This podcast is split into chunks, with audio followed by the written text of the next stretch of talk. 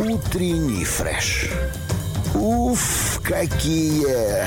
Зашел этот человек в студию и ослепил нас блеском обручального кольца и блеском интеллекта. Все это про нашего Ярослава Мудрого. Привет, дорогой! Доброе утро. Доброе-доброе утро. Как себя чувствуешь?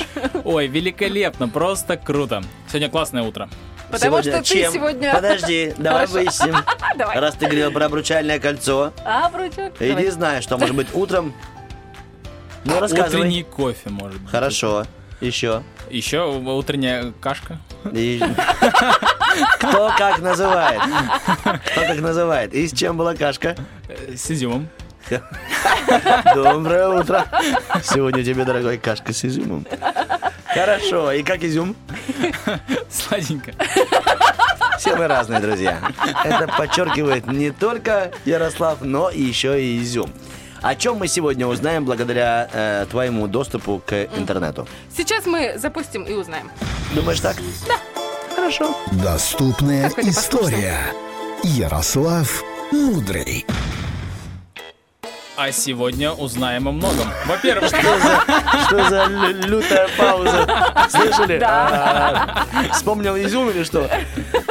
Вообще сегодня же отличный день. Сегодня 1 октября. Да, поздравляю тебя, кстати. Да, да, да, спасибо. А, сегодня не только начало месяца, а еще и день нашего родного, дорогого ПГУ. Да, Да. сегодня день рождения Да, Приднестровского почему? государственного университета. Юбилей, по-моему, 90 90, лет. Обалдеть. 90 лет, Поздравляем! Кстати, мы что-то все присутствующие его закончили, а кое-кто А, даже, даже два или три сколько? Три раза, раза. три. Ты Сними С меня. ума сойти. Три раза. Все, И спасибо. вот э, в, этот, в этот прекрасный день я подумал, что стоит рассказать про историю студенчества и вообще историю университета в России и Европе, естественно. Да, пожалуйста, очень любопытно. Я Значит- пока нежненько посплю. Как на парах, Как на, да, да, как да. на парах, так и здесь. Он вспоминает. Значит, начнем с Европы. Изначально как школьное, так и прототип университетского образования были тесно связаны с церковью. А, а если конкретнее, то с монастырями. В монастырях переписывались книги, накапливались знания, и, конечно же, они были первыми, так сказать, центрами образования. Это мы все знаем. А, Принято считать, что самым первым университетом был Болонский университет в Италии, основанный в 1088 году. Однако по этому поводу до сих пор ведутся споры, какой же был все-таки первым именно университетом. Вот мы с вами привыкли же считать, что ПГУ. Ну, что университетом э, называется такое объединение студентов и профессорско-преподавательского состава, Да, да, да. а, у которых вот общей целью является просвещение и совершенствование своих знаний. Именно так мы считаем. Именно так, да. да. А вот в, в Болонии скорее была такая м, профессиональная юридическая школа, можно Так. так сказать. А вот на критерии, именно вот, которые я назвал, там, со студентами, с всем остальным, больше подходит, э, ну вот на первенство больше претендует Парижский университет, основанный в 1208 году. Ну и возьмем его за пример. Значит, первоначально он имел четыре факультета. Это первый, это факультет вольных искусств. Ну да, это не, не те искусства, которые мы сейчас считаем, да, это... А боевые искусства, скорее всего. Вольные, нау- Науки называли искусствами тогда тоже. А, также факультет канонического права. Ну, да, как бы... С конями что-то связано. Сразу видно, у человека три Да, образования. да. Имеет ли конь право пойти налево? Если конь стоит перед камнем с надписью Ага, «Направо пойдешь, коня потеряешь», он туда не пойдет. Ну Потому да. что конь закончил университет. И третий факультет? А, Третий это медицины, и четвертый это теология, ну или богословие, истолкование религиозных учений. А, спасибо. А позже этот список, естественно, дополнялся. Значит, Физкультура. студенты... ОБЖ. Физвоз, не надо тут. Значит, студенты первых университетах учились не так, как сейчас. Основной их задачей было не только прослушивание лекций, Но еще и выжить. Да, само собой, само Даже виды переменки. Тара-та-та-та-та.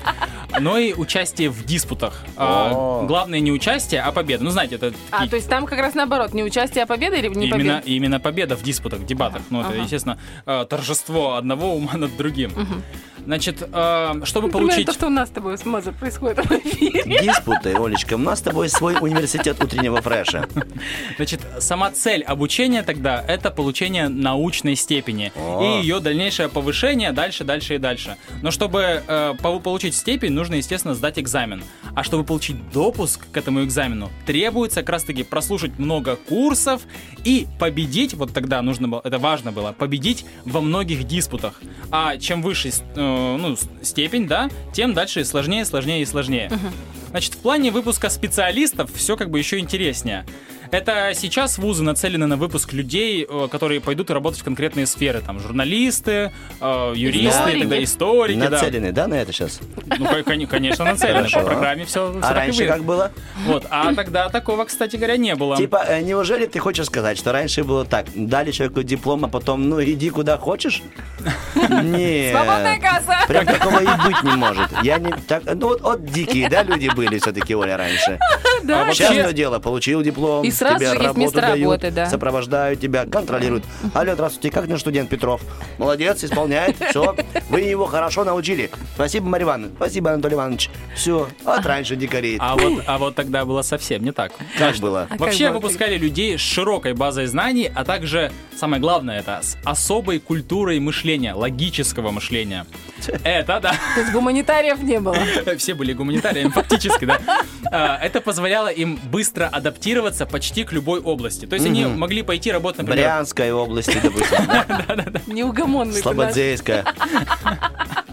Значит, а, они могли пойти работать, например, в канцелярию, поступить на службу в церковь, это важно, или, допустим, на службу, важно. на службу к королю. Образ- образованные люди были нужны везде. Я правильно понимаю, они выпускали не конкретных специалистов в какой-то данной сфере, а в целом просто образованного человека. Да, можно Да. так сказать. Вот, то есть можно было работать, в принципе, что тебе придумают, там, юрист, писарь, библиотекарь, казначей, советник, э, чего-нибудь, вот, в общем, да, такое. А, были, конечно, исключения из правил, конечно же, например, э, медики, А, Опа. потому что как бы нельзя стать врачом просто прослушав курс лекций, необходимо иметь особые Стоп. навыки и опыт. Еще раз, пожалуйста, скажи эту фразу. Нельзя Нельзя. быть врачом, просто прослушав курс лекций. Продолжаем. Хорошо? За Что же- задел. Да-да-да. А что же касается России? Болит вот и задевает. Давай уже дадим человеку Опять же, э, церковь э, очень долго была своего рода монополистом образования.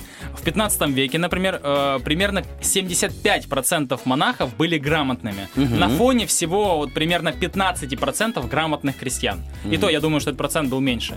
И мы здесь говорим о таком примитивном уровне образования. То есть это какие-то школы, опять же, прицерковные. Значит, э, что, что же касается высшего образования, тут все развивалось несколько иначе, чем в Европе.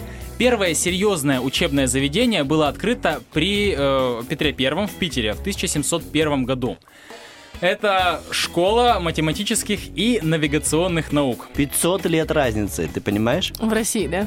В Париже Это благодаря- 1200 с чем-то, у нас 1700. Всего каких-то 500 Пол, лет. полвека. 500 лет, полвека. Не, ну у нас тоже... веков. Не, ну подожди, ну образование А, у нас тоже да. примерно было. Ну, то есть при церквях Нет, у нас, всё было, это да, конечно. Ну, это, Да, были, это были школы, в лучшем случае класса 4, наверное. даже А вот Ну хорошо, все, все, Но- все, что вы мне на меня но наезжаете. Зато как мы наверстали. Да. Молодец! Артемочка молодец. И кнут, и пряник, и кнут, и пряник. Эта школа э, в Питере была что-то вроде политеха.